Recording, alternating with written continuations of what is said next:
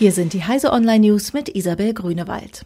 US-Regierung fordert Daten zu allen Besuchern einer Trump-kritischen Internetseite.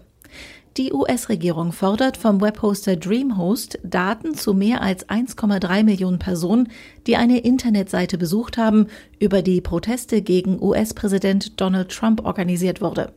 Deren IP-Adressen könnten genutzt werden, um sie zu identifizieren, obwohl sie nur ihr verfassungsmäßiges Grundrecht auf freie Meinungsäußerung ausgeübt hätten, schreibt DreamHost.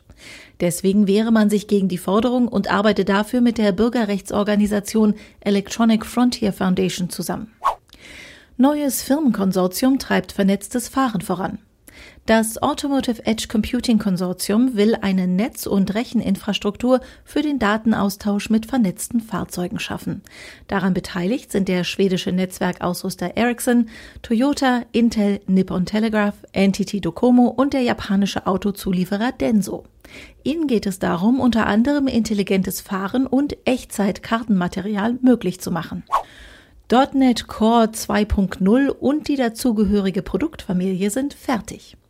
Microsoft hat die zweite Hauptversion seiner Core-Produktfamilie mit .NET Core, ASP.NET Core und Entity Framework Core bereitgestellt.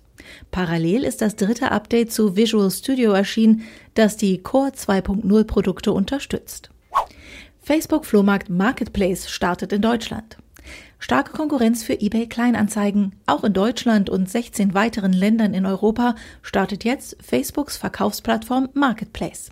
Auf diesem Online-Marktplatz können die Nutzer ihre ungewollten Dinge lokal verkaufen, ohne dass Gebühren anfallen.